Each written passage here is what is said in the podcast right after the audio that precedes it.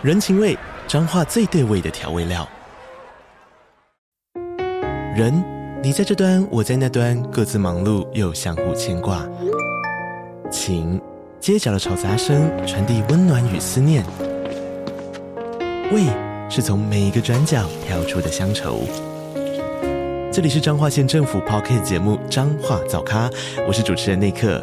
从彰化大小事各具特色到旅游攻略，透过轻松有趣的访谈，带着大家走进最在地的早咖。准备好了吗？彰化的故事，我们说给你听。以上为彰化县政府广告。嘿，我是只爱大冰奶的奶茶司机。那在经过几个月的介绍之后呢，这个我们第一季的喝茶之旅呢，终于要来到一个结尾了。前前后后也是做了二十多集啊，不然也不知道自己有没有那个能耐能够撑到现在的。那不过现在就我们还在这了，本来还是做到二十几集了，大概录了两两三个月了。在这里呢，也是要感谢大家支持啊。不管你只是单纯的点下去听，或者是有甚至有去订阅，那对我来说我都算是一种鼓励吧。那之后呢，也会好好的，如果有时间的话，也是会把之后的话题继续补完的。那之前呢，第一赛第一季的时候呢，主要都是介绍台湾这边的一些经验或一些想法之类的。那主要也是因为之前还是因为疫情的原因嘛，然后出国还是相对不方便。那再加上呢，台湾也是大家比较熟悉的地方嘛。虽然说常有人在抱怨说台湾这边喝茶没有那么友善，花费也不是很便宜，但是至少还是喝得到。呃，管道也是也相对的也蛮多的啊。不过呢，至于说有人在抱怨说台湾喝茶不便宜这件事情，确实也是真的。如果有机会飞去国外的话呢，去不同国家浏览看看。那就发现，其实蛮多国家，甚至是消费比我们高的国家，其实在他们那边喝茶呢，价格算起来其实是相对划算的。比如说像是呃日韩啊，或者是欧美，特别是欧洲一些国家，其实那边喝茶呢，整个费用算下来呢，其实是比台湾还划算的。那更不用说呢，都是去东南亚呢，那边本来就是物价消费水准就比较低嘛。那当然，喝茶的价格呢，也就相对比较低，是你就觉得哇，你在台湾呃喝一次东南亚茶的价格呢，可以真的去东南亚呢去包夜了。所以说呢，在这个国门渐渐要敞开之际呢，我想是一个蛮不错的时间点来切入，就是在世界各国喝茶的体验。那我会尽量的把这些喝茶的这些经验的过程呢，比较详细写出来，毕竟。人生地不熟嘛，如果你要去国外体验一下，那这些必要资讯呢，我想应该是大家都蛮有兴趣的。那相较于在台湾讲这些资料呢，因为怕有些责任，那我也尽量讲比较模糊一点。那讲国外的经历呢，可能就是尽量的讲就比较详细一点。甚至我在想说，到底是不是该去呃做 YouTube 放些影片，呃辅辅助一些图片。或者地图什么之类的资讯，可能大家就会更清楚一点。不过做影片丢 YouTube 真的比较麻烦一点，那跟出片时间就要拉得更长。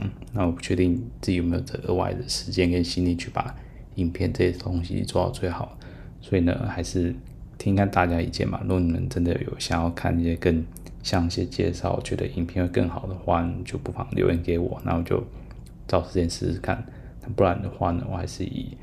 呃，Podcast 对我来讲比较轻松一点，就是闲聊拉塞。那我还是会尽量讲详细一点，就是出国喝茶的一些流程，或该知道一些东西，以及方法，或甚至带一些当地的一些风俗民情吧，或者也可以好玩好吃的东西。嗯，这样听起来有点像旅游节目，不过还是要回到一个点，就是。这件事情呢，就是喝茶等于说是旅游的一部分。虽然你可能这趟旅游的目的就是为了喝茶，但是还是有蛮多东西可以做的嘛，让这段旅程就是没有那么单调。那还其实还是有很多东西可以做的。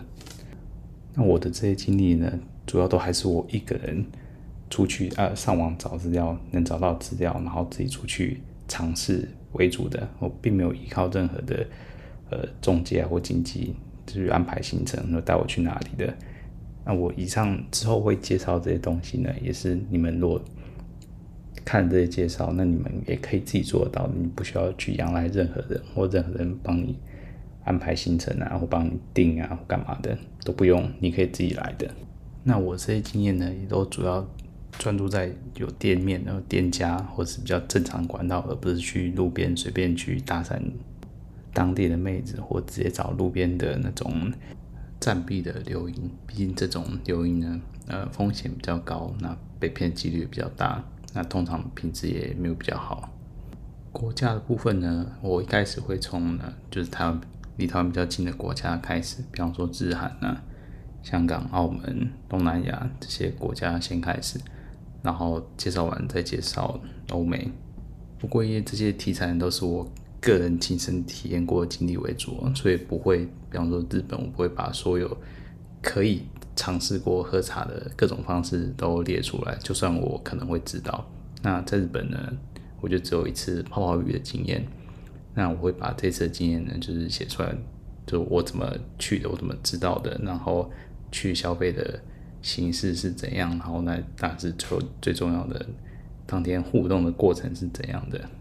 但是呢，因为我没有去过那些日本的心底料理之类的，那就算那个形式我可能知道会怎么发生，但是我没有去过嘛，所以我就不会介绍这些。那如果当然以后我经历过呢，有体验过，那我当然也会在这边再分享给大家。那在国外喝茶呢，可能很多人会觉得，哎，这种都很私密的讯息啊，是不是只能找这种当地的计程车司机啊，请他们帮介绍？才会有这种门路可以享受到，但其实不是的，很多资讯其实在网络上就找得到了，那也不是什么很私密的讯息。那不能否认呢，当然要找到这些讯息呢，多多少少都是要花点时间跟精力的。但是花这些时间跟精力呢，但是最重要的，当然是你要勇敢的踏出那一步。如果你愿意去尝试呢，就会发现，哎，其实说到这些没有想象中那么困难。你并不需要一定要呃找老司机带路，或甚至去跟那种炮兵团才能体验到这些，但必须得承认呢，要有那个勇气去跨出这第一步呢，也不是这么的简单。毕竟人生地不熟的，语言可也没那么通。那光是自助旅行可能就已经一个头两个大了，还要自助旅行中再去喝茶，去找茶喝。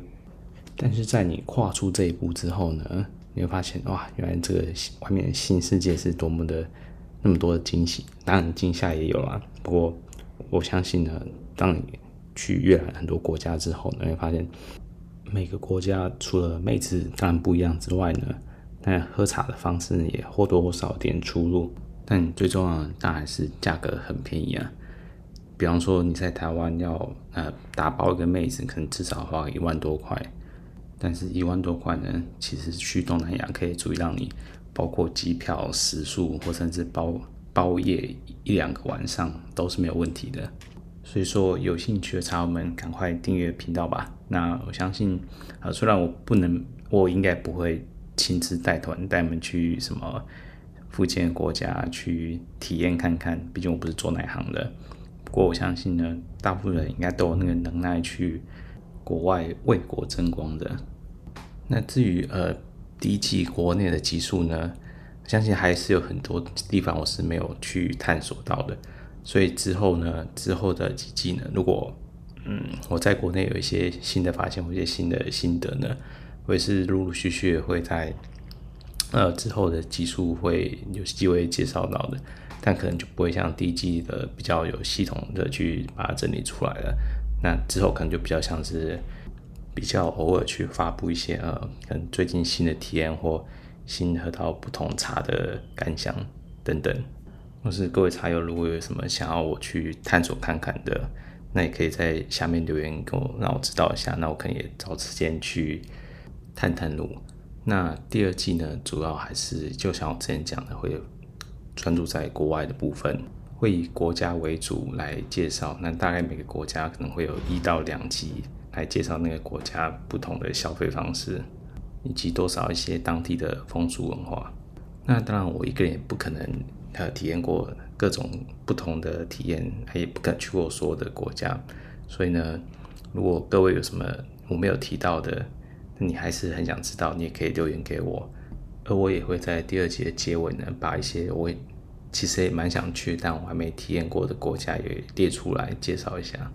那以上呢就是第一季的结尾了。那再次感谢各位茶友们的支持与订阅。那你们的订阅呢，甚至单纯的播放呢，对我来讲都是一个很大的激励。那在呃开始第二季之前呢，可能先跟大家公告一下，我大概会休息个多几天休息，大概就是一个礼拜。那一个礼拜之后呢，我会把第二季的开头要介绍的东西形式就放在呃第二季的第一集里面。敬请期待全新内容第二季喽！那我们下周再发车吧，大家拜拜。